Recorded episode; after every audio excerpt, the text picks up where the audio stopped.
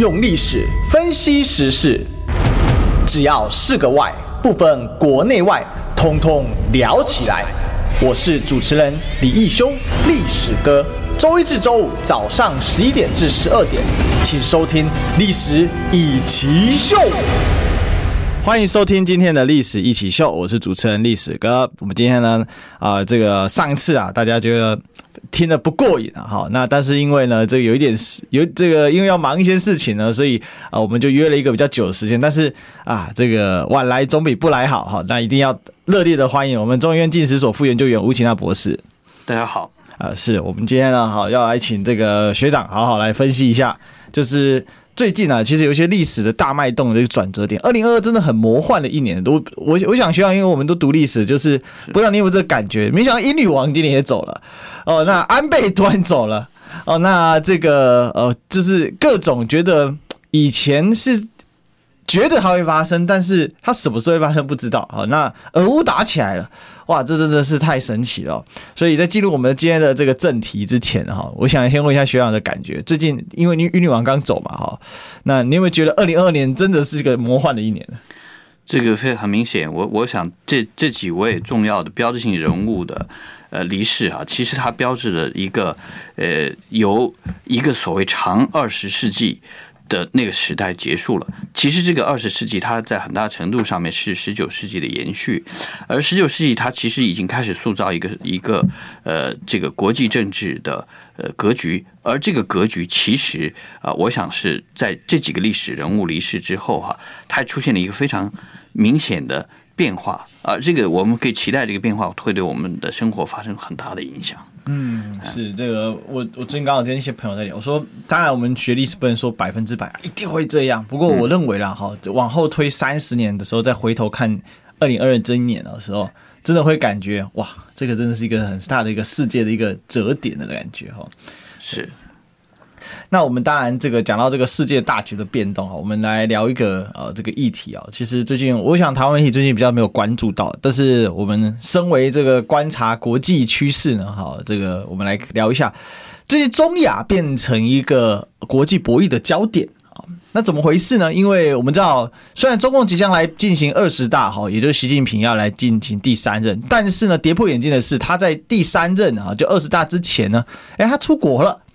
哦，那首访哪里的？首访的是中亚哦，去举办这个呃，这个呃，这个上合会哦，上海上海上海合作组织哦，这个上合会，而且呢，还跟现在啊，这个正在火急火燎啊，跟乌克兰啊这个斗得很凶的啊，就普丁啊，哦，那来见面啊，那同一时间呢，印度总理莫迪也来了。哦，那真的非常有趣。那另外呢，伊朗正式的在这一次的今年当中呢，哦来加入了上合会啊。所以哇，这个布里辛斯基当年大棋盘啊，这个中国、俄国跟印度啊，还有布里辛斯基没有想到的。这个印度呢，好也加进来了。那另外土耳其最近也宣布说，哎，他想要来加入这个上合会。那大家要知道，这个上合会它其实有一点这个呃，这个怎么讲啊？这个呃，反恐这个军事上面的一些这个合作上的一些议题啊。不过他这个确切其实台湾人蛮陌生这个组织的，所以这边几个问题来请教一下呃学长部分。第一个就是说。呃，这个上合会它的这个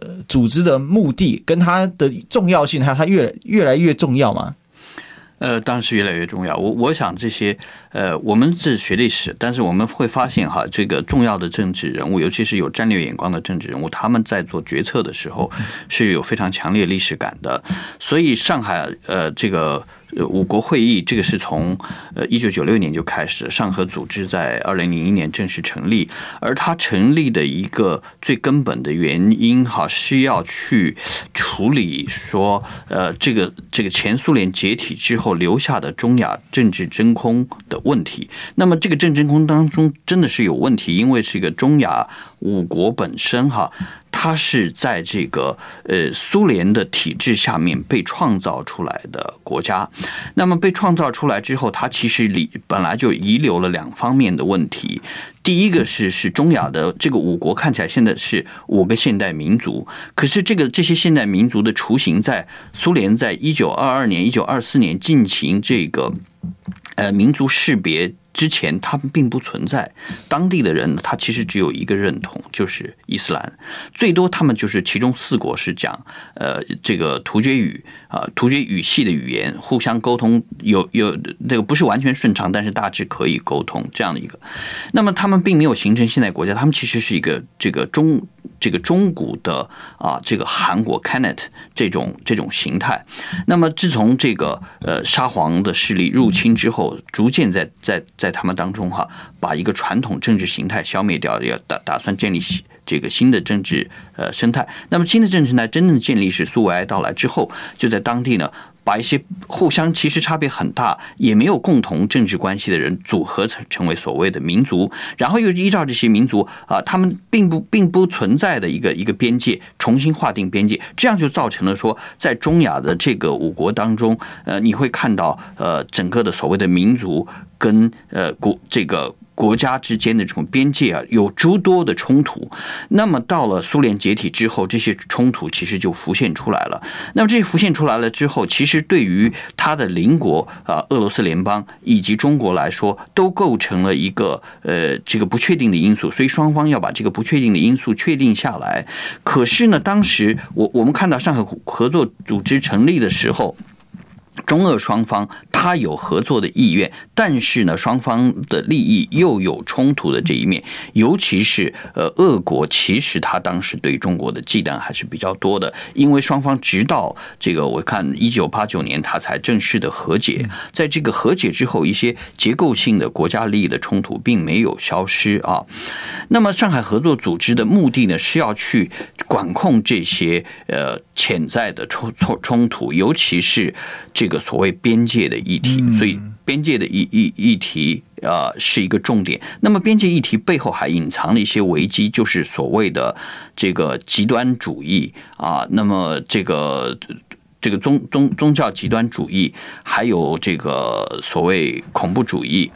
呃，那那呃，我我想这个议题哈，其实对于中亚自己也很重要。就是中亚这个国家形成的过程当中，它是形成的是世俗化的现代。民族政治后来变成现代民族国家，他们虽然呢是大部分信仰伊斯兰教，但是他们对于伊斯兰政治本身有一定排斥，因为这个伊斯兰政治跟民族主义是两回事情。对，伊斯兰政治并并并不希望这个民族国家的出现，而且伊斯兰政治在这个一九九零年代已经已经开始呈现极端化的一个倾向，这个倾向可能会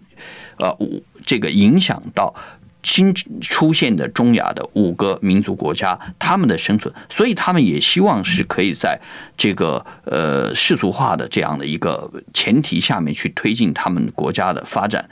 而与此同时，哈，我们看到中亚的周边有一些不确定的因素，其中呢最大的因素其实是美国的介入。嗯那么第二个因素是其其他包括是阿富汗、巴基斯坦、伊朗等国的这些呃伊斯兰的宗教因素对它的影响。所以我想。上海上合组织的出现本身，一开始具有这样的一个呃所谓呃协调冲突啊，或是降低降低风险这样一个呃目标，也也在这个目标之下，后来有有印度跟巴基斯坦的加入，后来还有伊朗的加入及土耳其试图去加入，当然这样子就出现了一个一个呃跟上合组组织不太一样的。一个一个状态，就是说，上合组织的成员本身，他们是打有诚意去解决相互之间的这个冲突的。一开始哈，后来巴基斯坦跟印度加入之后，我们知道这两者是互相是这个有有结构性的重大冲突啊。他们呢的加入之后，其实给上合组织带来了一些不确定性。可是我们在现在看来哈，其实呃可以清比较清楚的看见，他们之所以会聚到一起，是大家都看到。他们之间的共同利益，甚至于包括印度跟巴基斯坦，他们也看到他们跟上合组织成员之间的共同利益，而这个共同利益呢，跟呃我们传统政治里面西方对于中亚、南亚的影响是有冲突的。嗯，好，这也是为什么西方没有办法完全拉拢印度的一个原因。所以其实刚才经过徐长这样子很细细的剖析的时候，其实上合组织精神。虽然还在，但是它的那个目的跟宗旨，其实随着时间的更迭，它慢慢有一些不一样的一些部分了。它最开始的内涵其实是要协调整个，就等于苏联突然解体之后所遗留下来的重大地缘合作上的问题。而且如果没有我这样去剖析的话，其实我们大概。很难理解什么叫人为创造民主哦，这那像其实这种某种程度，也就是西方又把他那一套民主国家，叫 nation，我一直觉得很好笑，nation 又等于民主又等于国家，这一点都不合逻辑。虽然我们读书的时候啊，这叫民主国家，但也有国家不是民主国家，哎，可是接到英文的时候都是 nation，那哪有这种东西？那问题是联合国就叫 United Nation，是，所以如果你不是个 nation，你不是个民族国家。哎，大家说，哎，民族跟国家是两个意涵呐，所以他你要取 A E 或 B E 啊。可是我感觉在西方人到现在认识世界来说，西方人不敢说破，但是实质上是，他们认为国家就是要民主国家，这才是个国家。如果你不是民主国家，那你就不是国家。哦，这这我我的感觉有点这个样子。那好，那所以人为创造出来的东西，其实带来了巨大的历史后遗症。那现在就只好透过这个上合机制来解决。是，嗯，呃，我想这个后遗症哈，呃，其实是一一一开始，呃，放放在中亚这一部分，就是我们放到十九世纪，其实有很多不同的势力介入了，他们都想把自己的这个民族的利益，所谓民族国家的利益啊，灌注到里面去。那么，当然比较早期介入的，就是呃，其实在这个呃十八世纪就已经介入的土耳其，还有我我们想。乾隆时代啊，中国对于这个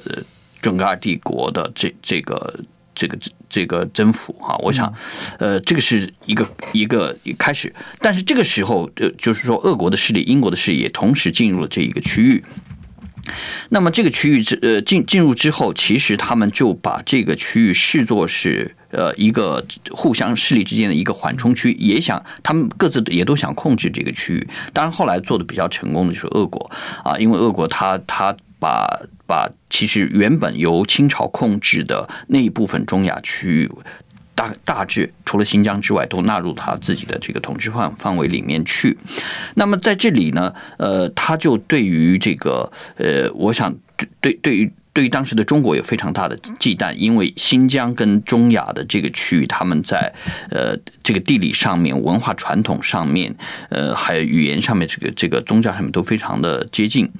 那么同时呢，英国也希望哈，在把这个区域变成他跟俄国之间的一个缓冲区，因为他知道俄国的战略目标是经由这个区域去。到达印度洋，那么它可能会对英国在印度的这个殖民统治跟殖民利益产产生某种威胁啊。那这个呃，我想这几个方面的利益哈，我我们放到二十世纪，就是说，当英国的势力被迫退出这个区域之后，就是美国成为了英国势力的一个替代者。美国也看得很清楚，他也是从这个所谓十九世纪末二十世纪初的这个地缘政治理论当中啊，体认到说中亚这个区域是这个世。世界岛的中心，所以他们也费了很大的力气来介入中亚的这个事事务。我们看到他们对于阿富汗事务的介入，就是这样一个思维下面的结果。后来在这个中亚五国哈，刚刚从苏联这个独立出来之后，那么美国也曾经在中亚投注了很多的精力，其中包括建立这个军军事基地啊，还有这个政治的经济方面的合作等等。啊，美美国投入了很很多的心力。那么我们看到后来，他其实当时有有有巴基斯坦这个作为比较长期的盟友哈，其实是美国的基地之一啊。是，所以从这个逻辑来看的话，就是说，其实上合组织本来解决地缘真空，现在已经慢慢转向变成是地缘之间的，所谓的地缘其实就邻居啦，邻居之间作为连结当中一个越来越重要的一个公共的。场域，我可以这么去讲。是的，是的。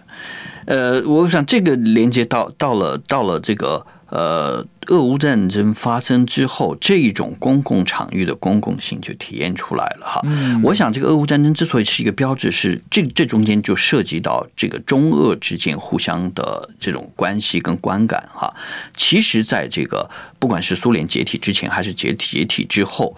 中俄之间的这种呃互信哈，一直都中间不是我。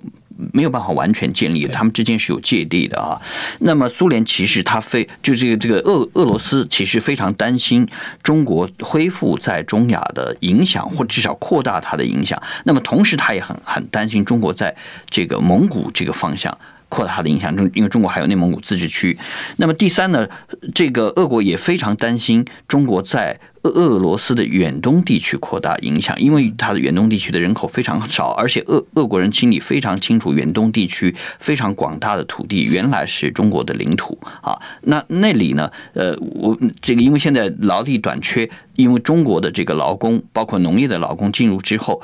很快就在当地。占有了某种经济的优势，这些其实都让俄罗斯非常担心。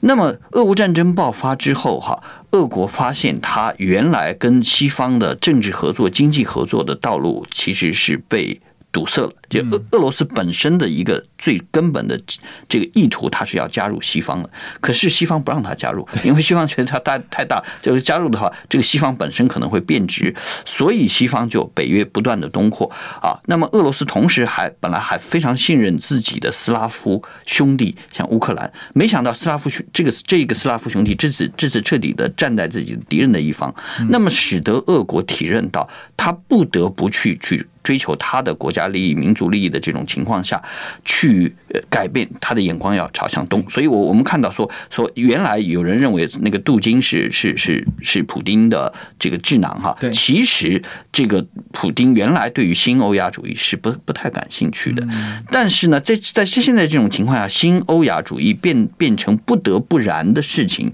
不然俄国的生存就会出现问题。那么，因为俄国的这种思维发生了变化，我们看到整个呃。他他跟这个中国之间的合作就呈现说，他愿意把自己的能源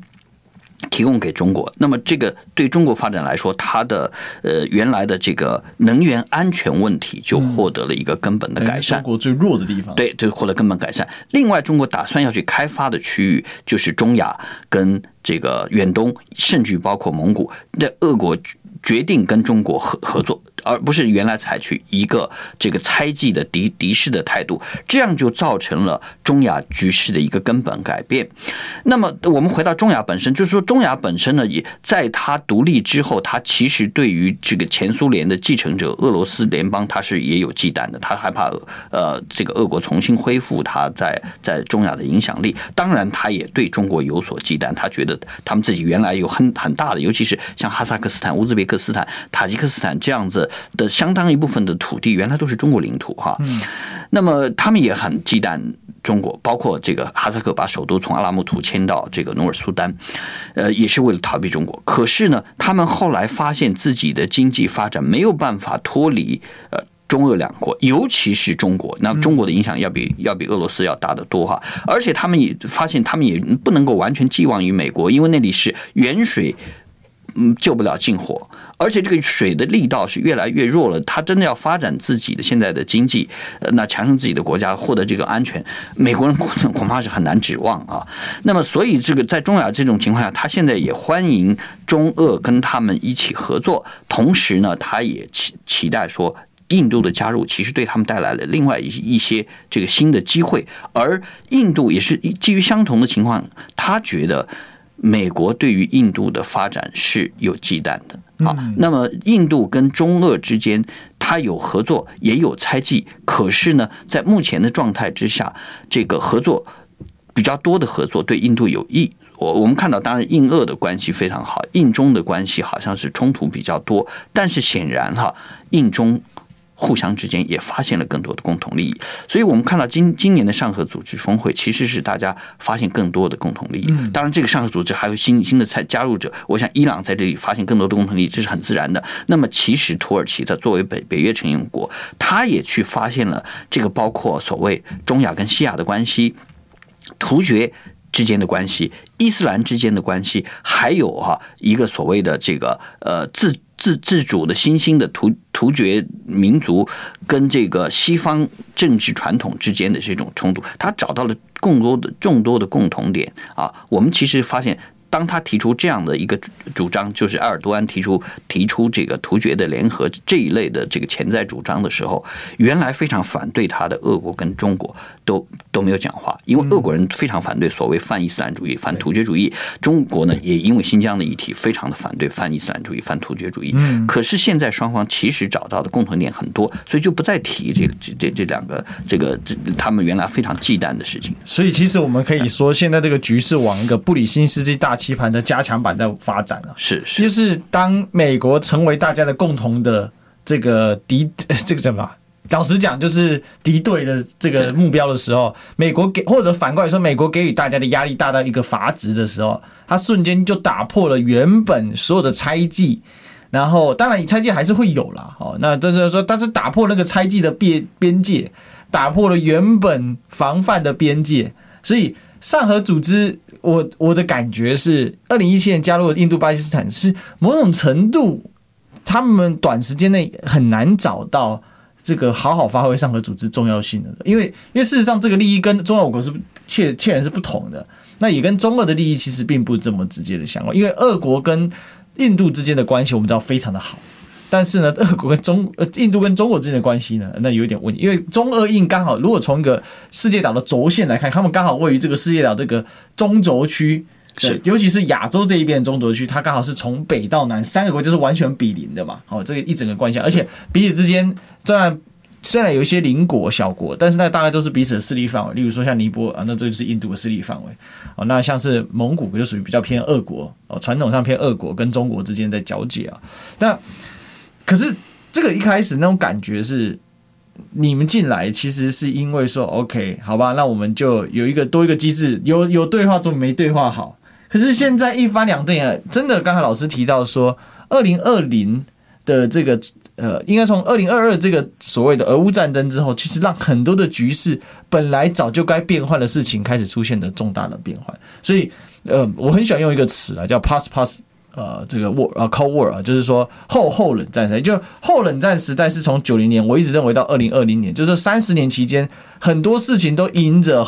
后冷战刚解体时候的框架，但是这个框架不可能不动，非要动不可了。那果然就一个标志性的事件，然后是不是又跟我刚好？我们就刚才讲到，安倍走了，英女王也走了，好，这个最能统合西意大利的吉拉德竟然莫名其妙下台，稀里糊涂就下台了。这真的很奇，所以这真的是一个很奇幻一年。我认为今年到年底的时候，还有很多很神奇的事情会发生，包括台湾其实也重大变化很多嘛。不过我们当然今天要聚焦在这个上合组织哦，就像我们聚焦在这个广告广告身上，我们先进个广告。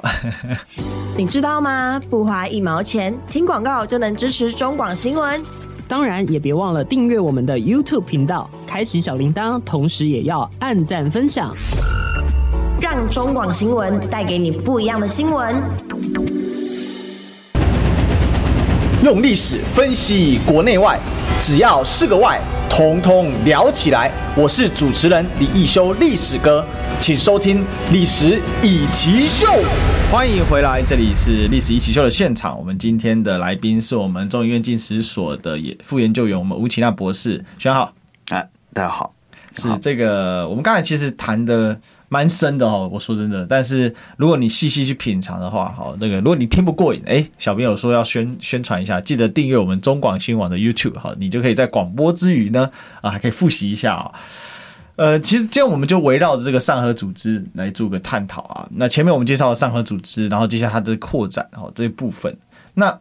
像其实最新的这个成员伊朗跟白俄，还有要宣告想加入土耳其，土耳其其实已经是对话伙伴的哦。那可以蛮明显的看到，这个上合组织所引然浮现的，其实是一个整个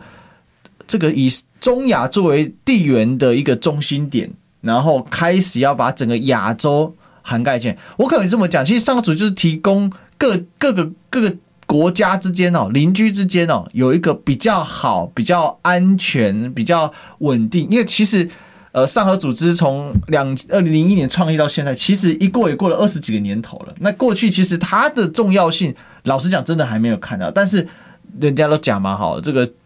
做久了，he pay 卡卡顾格利哈，这个这个在细脚下面站久了，哎，还真的是这么一回事。上合组织突然之间，变得炙手可热，哎，跟这个美国最近倡议的一大堆乱七八糟的东西，什么 QUAD，呃，什么五眼当然还可以啦，因为五眼毕竟有这个共同的文化经济就就就这个昂萨的基础了。但是像跨了那或者是那 IPEF 哦，我们说印太经济，这莫名其妙讲到现在的声音又不见了，就是。那种突然提倡的这种框架新的东西，其实会让人家觉得不是很确定性，各国参与的兴趣也有缺缺，而且毕竟人精力有限，国家其实精力也有限，这么多区域组织都卡位的情况之下，你一直成立新的东西，其实也不容易发挥到它真正的一个力量。但是上合组织它成立以这个区来讲，其实蛮久的。然后现在看到的几个，我刚才提到伊朗、白俄跟。土耳其准备想要加入，那伊朗已经确定加入，白俄是启动程序，那这个土耳其宣告要加入。从这个新的成员的增加，所谓的上合扩容这件事情，它是不是具极具有一种历史的一种大脉动在变化这个意味在里面？是是，这是其实很明显，我我我们做历史会联系到历史，它其实跟现在也是非常的接近啊，就是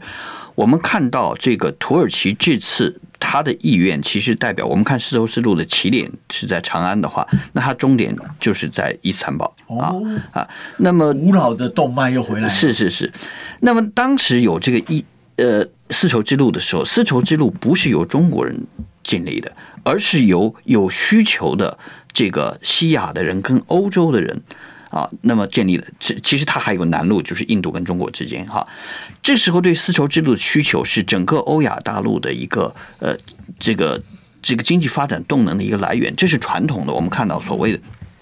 这个陆权时代的一个一个状态。后来当这个欧西欧的这个呃资本主义殖民主义崛起之后，他们就。把世界改变成为由海权来控制的啊！我们现在海上的运输成本也比较低，那么并且在这个西方的主导之下，海上出现了某种由他们控制的秩序。那可是我们现在看到这个海上运输的成本哈，在这个二十一世纪开始以后，其实增加了，原因是这个不确定的。各种因素的在增增加当中啊，那么从海盗的出现到战争，到这个地缘政治的各种各种危机的出现，那第二个呢是原来西方所设定的秩序现在正在。解体，而这个解体背后的一个根本的原因是，就是西欧国家啊，这个美国啊，是日本都处在一个衰落的状态里面。所以我们说，您呃，这个安倍跟跟跟这个伊丽莎白二世他们的离世，其实是象征了一个传统的这个海权时代正在衰落。那么，这我们看到所谓的丝丝绸之路在这里回来，我们这次看到所谓这个中国在推动“一带一路”哈，它其实是一个历史的。大的这个循环跟转折。啊，我们看所谓中国人的史观，向来它不是线性的，不是线性的，而是说这个他他认为是会循环。啊，就在对对对，周周易里面就就就就在讲这个。所以，我我们看到这次“一带一路”在很大程度上是由中国在推动。当然，有人这个我们做历史有的时候有一点毛病，是把它简单类比成传统的丝绸之路，这个可能就就还不够啊。我们这个你讲这个螺旋式上升，这是非常重要的一个呃一个描述哈。就是这里这里这个从中国到中中亚到这个呃俄罗斯到伊朗到土耳其都看清楚了，所以今天。整个的欧亚大陆的连接啊，还有甚至于欧亚大陆跟非洲大陆的这种连接哈，呃，首先从技术上变得比以往要方便的多，尤其是这个“一带一路”的这种这种这种交通网络的设计啊，让大家看到我们出现可能更更高，会有更有效率的这个这个这个这个可能。经济发展的这种潜力更高的这种铁路运输的这种一种一种可能，那么这种可能呢，就规避了说原来在海洋上可能已经逐渐出现衰落的这这种海权的啊海上经济的这种这这种缺失哈，所以所以大家看到这样一个趋这个一个趋势，并且啊大家更。进一步的感受到，就是当本来是这个民族国家秩序是西方强加给这个西方以外的地区域的，可是强加了以后，西这个其他区域的这个民族意识啊，所以民族国家意识也在觉醒当中。那么大家看到，我过去的利益基本上是被西欧、北美美，尤其是中间的核心就是 Anglo-Saxon，他们全部都都拿走了。现在我们要发展自己，就受到他们的制约。所以我们看到非常明显，就是说美国的焦虑，还有这个所谓五眼联联盟的焦虑，都是要感受到自己的利益呢，它正在。快速这个呃在流失，那么其他国家他们他们有现在有更多的可能去维护他的利益，发展自己的利益，所以这个呃美国还有他在他周边的这些国家都想去压制呃这个欧亚大陆其他国家的一个发展。那么那么其他国家当然他他他他会看得很清楚啊，包括我们东南亚其实是这一个延伸线的一部分，那么他们很自然的要去找到自己的出路。我想呢。就是很明显的话，是大家都看到了一个世界的格局在发生大的转变，而这个转变呢，就是传统的丝绸之路，它经过这个一个层次的跟境界的提升之后啊，又再现了啊，再现了它的意义比上一次的丝绸之路还要大啊，而它其实是对于这个自从啊欧洲殖民呃海外以来，它所建立的一个政治秩序的总的质疑。啊，跟挑战。其实我在刚才听这个学长在分析的时候，我突然有个感觉，就是说，终归来讲，经济是底层思维最重要的一块啊。是，当有利可图，自然而然大家乐于合作。这个在老老实讲啊，其实丝绸这个东西，西方人需要，但是中国非必要，这是很重要。而且中国可以自产自销嘛，是对，所以但是它的出口的需要，所以。当西方它有需求的时候，那这个西方当然可能包括中亚、好西亚，甚至到欧洲，它有需求的时候，丝绸之路自然建立起来，而且商道的沿线秩序自然就而然就建立起来。我印有一个很印象很深刻，就是丝绸之路当然有一条是翻越葱岭哦，就是就今天的帕米尔高原出去，然后走瓦罕走廊。那瓦罕走廊沿线哦，现到现在还有遗留着以前的古堡啊。哦，那个是谁留下来的？那个是大肉汁人留下来的。是是是，当时那个肉汁瓦解了，就是在这个这都好古老的民族，我的天啊！他在这个河西走廊被匈奴人赶跑了嘛？好，然后后来他们就流浪流浪，哈，留在原地叫小肉汁，跑到跑到这个葱岭以西叫大肉汁嘛。所以张骞当时还去找他们。那这沿线的有古堡，为什么我知道呢？因为我看那个现在有很多这所谓自驾游。哦自己开着车，然后去这个旅游的，他们就跨境啊，从中国跨境到塔吉克，沿线真的看到古堡哎，是，而且那个古堡的那个设置哦，那还真的有一点那个罗马混合这个中亚，再混合一点这个呃这个这个什么这个这个东亚的这种协同的感觉，因为里面是夯土，但是它又用石头堆起，所以这个经济的这个逻辑其实千古年来没有没有太大的改变。但是，当然人心在改变，需求量上升了。那另外就科技力很实质的改变。所以刚才其实希望提到一个，我觉得蛮重要的观念，就海权本来是因为它的低成本，所以呢，当我这个需求不见的时候，其实你丝路这样的就就消失了嘛。就或者是说它就是不通嘛，因为共同利益下降的时候，那本来利就大家就想啊，如果说商道很畅通，沿途的人谁要做盗匪啊？谁要去阻断啊？那就不用抢，不用抢就有钱干干嘛了，对不对？过路费就收不完了，这休息站开开一开就赚大钱了。那谁谁谁去抢？可是当这个整体利益下降的时候，那盗匪就会增加。它是这个正向循环负向循环的概念，它就那就更不通，更不通，它的效率就更低，更低之后，这个思路就自然而然瓦解。那我觉得海权其实逻辑是一样的，因为海权这东西为什么本来很畅通？从十五、十六世纪西班牙、西葡、西班牙、葡萄牙开始大航海之后。西方人越来越强大的海权，到了十七世纪，这个荷兰人海上马车夫；到了十八世纪，英法的崛起，特别英国；然后到了二十世纪变美国。可是他这个强权之下，海路是超级畅通。我在全世界任何地方，我都可以找到我的基地，是。然后我的舰队随时可以保驾护航。哪来的海盗？是的。但是我认为随当然随着几个原因的出现，就是其实刚才学长提到，就是。整个海权势力一直在消退。那我们都知道，其实日本跟英国还有美国，其实它就是美国这个世这个世界大离岛的两只手啊，枪抓住了这个欧亚非大陆大陆岛的这个两侧嘛，就像捧着一个奖杯一样，死死命的抓着。但是这个连接跟力道在削弱的过程当中，海权的这个稳定性也会跟着下滑嘛。其实像刚才那个意思是这样，我也帮大家做一点整理。所以在看来的话，这个中亚的一个整合，而且中亚各国本来就没有所谓的，我认为就本来就没有所谓的死仇啊，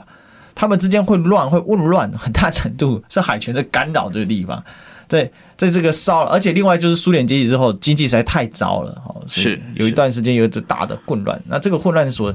造成的结果，就是中有一段时间很不通啊。那这个其实刚才提到一个循环史观嘛，或者说螺旋向上史观，就是总治后总会乱，乱后又会治嘛。苏联时候当然中亚是大治啊，必须讲啊，苏联花了蛮大的心力在这边投注，然后移民啊，好，然后把他们现代化，那。但是呢，之后就大乱了，大乱了好长一段时间。老实讲，真的是后冷战时代啊，哦，这个西方过得真的是不错，但是原苏联所留下来的地方，很多地方过得真的是。这个只能说一个惨到一个不行啊，那这个造成的结果其实就是这个逻辑。但是惨完之后，慢慢的又渐次在恢复，而且这地方有资源嘛，然后也有像土库曼真是肥的流油啊，好，它只是差，它只差就是油不好运，但现在土油管都拉起来了，那所以整体来讲，呃。这个就是说，中亚的这个重要性的显现哦，真的是我们不可忽视。那整个世界逻辑构成你世界观的逻辑正在反转，其实有识之士都看到了，不管是这个中国的这个习近平、俄国的普丁、印度的莫迪，这个莫迪啊，甚至最有名的土耳其的埃尔段，这这个人真的是蛮神奇的一个存在啊，所以就可以看到这个问题。但我们也看到另外一个问题，就是广告还没进，我先进广告。听不够吗？快上各大 Podcast 平台搜寻中广新闻网，新闻还有精彩节目都准时推送给您，带您听不一样的新闻。中广新闻，用历史分析国内外，只要是个“外”，统统聊起来。我是主持人李易修，历史哥，请收听《历史以奇秀》。好，欢迎回来啊！这个这历史一起秀的现场，我是主持人历史哥李修。我们今天的来宾呢，是我们中医院近视所副研究员吴奇娜博士，学长好。大家好，你好。是，那我最后一段了，我们来让老师来做最后的一个整个复盘了。我们讲这个布里辛斯基的大棋盘是由中国、俄国跟伊朗啊所构成的一个所谓的世界岛核心，但世界岛其实没那么小哦，这只有一半。那我们把它拉大一点，现在发现呢是五芒星阵啊，这其实我在我自己的。网络节目当中，我自己有先提出来过这个想法，但是当时还有点遥远，但现在看起来一点都不遥远，因为上合组织这个图一摊开就是长这个样子啊。俄国、中国、伊朗、印度、土耳其，老师帮我们这个这个见网之来一下哈，接下来会发生什么事？呃，我我想，我们看到这个五呃，刚刚刚刚刚这个主持人讲了五芒星阵哈，这是非常重要的一个观察，就是这个观察看得很清楚，让这个形状其实它是呃传统的亚洲跟欧洲之间互动啊，它一直想去形成的一个状态。那么这个我想最接近形成这个状态的时代是在元朝。啊，当然元朝它因为它草原帝国的一个特性，它这个维持的就是说蒙古帝国没没有维持多久，那么后来就是说四大汗国互相分立之后，它等于各自各自为政了哈，所以这个时间比较短。但是呢，呃，我们看到接下来是说，因为西方它透过自己的自己的工业革命取得了一个海权的优势，在这个海权优势里面，美国它的在地缘上看起来是最最好的，因为它三面临海。那么可是我们现在。这个三面临海带给美国的这些优势正在逐逐逐渐的丧失，丧失在哪里呢？我们看到就是说，美国现在薪资没办法上上上去。假如说它不靠中国的这个廉价的呃工业品的话，它会发生美国人生活水准的大幅下降。好，那么西方呢？呃，这个欧洲它是靠俄国的廉价能源。假如说它没有俄国廉价能源，它的整个工业基础会受到非常大的一个呃这个这个损害。我我我想它它的原来的领先优势，有些德国的领先优势都会受到威胁。哈，这个呃，就是说海权的这一系列。你比如说美国东西卖出去也是一样，我现在要透过海，那么可能就就就麻烦就就就就很多了哈，比比以前大很多。那么原料的来源它也都是远在其他的大陆。那那么我我我想这是欧亚大陆的其他国家，他们在这个过程当中发现了自己的，或者说叫重新发现了自己的优势。原来很长一段时间，欧亚大陆的这些国家很自卑的啊，嗯，那个面面面对这个西欧北美的这种强势文化的强势、经济的强势，他们非非常自卑。所以刚才主持人讲的非常好。就是说，我们看历史，历史当中有一个非常重要的一个因素，就是这个经济是一个基础啊。当，托克维尔认为这个制度也是很重要，但是我我我我们觉得，呃，长时段看来，其实经济在中间扮演的角色是一定不能够去被忽视的哈。那。这样子，所以今天这个五芒星的形态的形成，就是大家重新去发现了自己的优势，而这个看到了西这个欧欧洲北美衰落的一个最重要的一个原因所在啊。那么这样子，呃，这样子大家哈，其实呃，其实要重新再连接起来，它的传统资源是非常够的啊。就是就是说，呃，因为欧亚。大陆上面的各国有非常长的这种交往的历史，这个交往的历史当中，我们不可否否认中间是一定是有冲突的啊。可是这种冲突跟十九世纪以后这个欧洲跟呃这个欧洲人所展开的这种殖民活动非常不同啊。那种传统的冲突，大家最后都有解决的办法，就是所谓的这个用中国的古话讲叫分久必合，合久必分这一类的哈。那么呃这个这个中间的合作其实是是主流。那我们现在看到哈。就是欧亚大陆这些国家的重新合作，它显然把这个各自的我们大家的共同利益放在一起了，把这个分这个差异哈分歧是暂时放到一边。那么如果说是这个美国跟跟西欧进一步的要去呃。想要挽回它的优势，想去压制这个欧亚大陆其他国家这种发展的话，其实反而会进一步的促使欧亚大陆其他的国家去加强彼此之间的合作。那么这种合作包括我们看到，呃，这个有其中有一个关键的这个要点，就是西方在拉拢印度，但是印度在考量自己的这个发展的一个根本利益之后，没有全面跟西方合作，尤其是没有跟美国完全合作啊！我想美国人自己也没有那那种自信，觉得印印度人一定会跟他合作。他对印度也是有有有有一种从根本上的一个一个忌惮的。这就使得说，大家从从这个历史的经验跟现实的需求当中找到了一个呃一个一个共同的啊这个利。共同利益焦点所在，那么我我们看到，其实上海合作组织哈就是这样一个呃，在相当程度上，它的功能取代了以往这个在第二次世界大战以及第二次世界大战结束初期那个冷战阶段的国际。这个政治体系啊，它是一个新的体系的开端。我们我们我们其实现在知道，联合国的功能正在大幅降低哈。那么联合国之后，跟它相关的其一它其他的一些世界的政治组织、经济组织，嗯。它的功能也在也在也在消退，包括这个 G7，我们看到 G7 它讲的是这个最最先进的工业国，其实 G7 现在在世界的产值，它的它的正在逐年下降，它很快会下降到这个呃没有办法影响世界的那样一个状态，它连维护自己都都有问题，因为我们现在看到欧洲，呃，从这个币值的角度看到 G7 他们的他们应该都不错的哈，可是你真的。到 G7 国家去，发现他们的人民已经不好过了。对，因为假如说他在金融上面丧失一个优势的话，他人民会变得 变得这个生活很不好过了。那那其实代表这是 G7 代表的传统的政治秩序跟经济秩序的衰落，而这个衰落比我们预估的哈又加快了，很大程度上是 G7 的国家自己促成的啊，促成的。那么加上这个这个促成之后，它就加速了这个其他啊欧亚大陆其他国家的一个。一个这个觉醒啊，那个觉醒，他们透过上海合作组织呃这一类的这个合作机制啊，正在正在扩大自己的利益啊，扩大自己的一个共同的合作。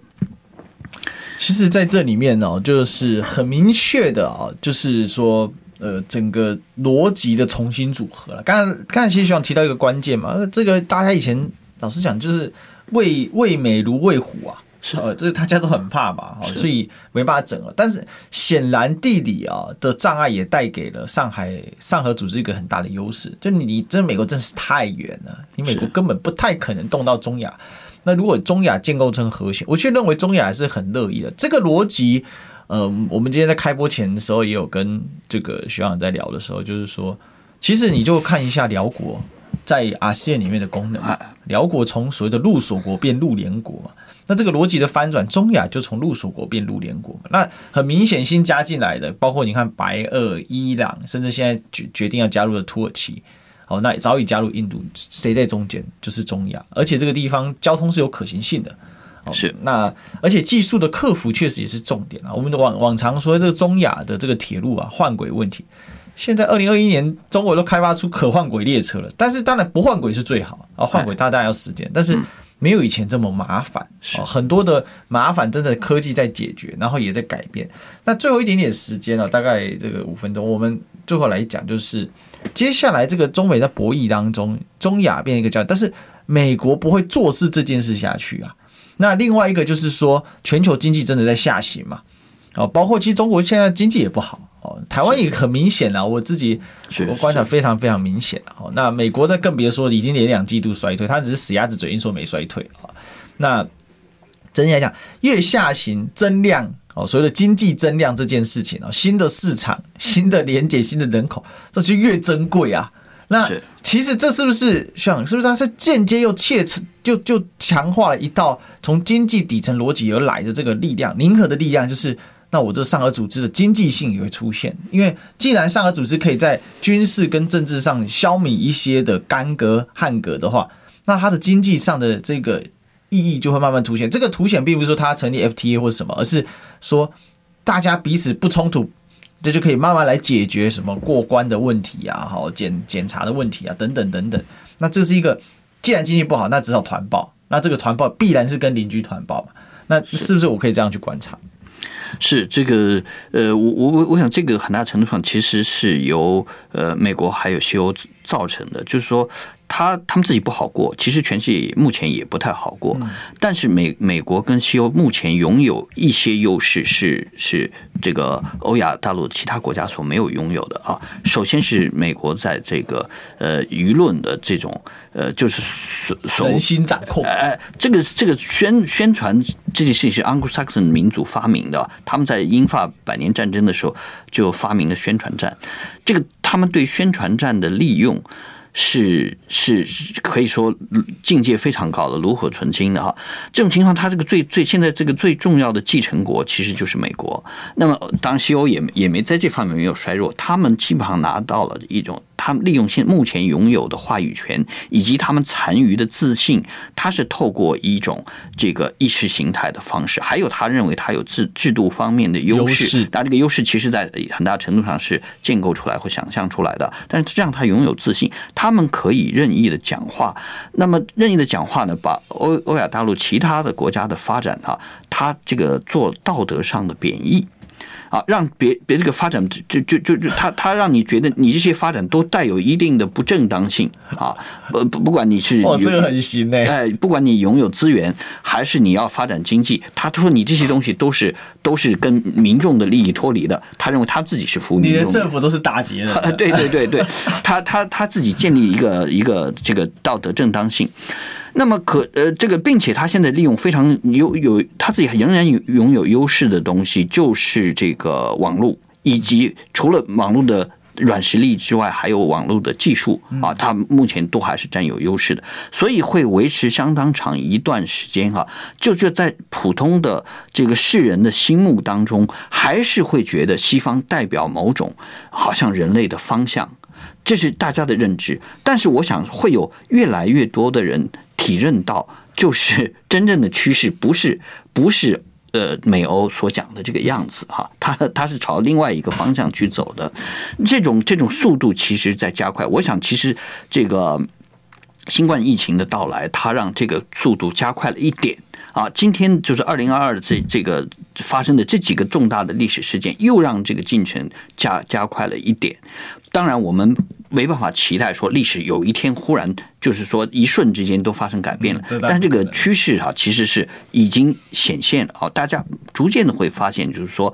呃，这个西方的这种认知作战，它。它的前景是并不并不太明朗哈，这个我们不不不见得乐观。他们自己都自己在讨论这些了，是自己都在质疑自己了，只是说不能说嘛。是是，这个《柳叶刀》杂志都有学者发表说，你这个新冠搞不好是你这个美国的这个制造的嘛？这这这个其实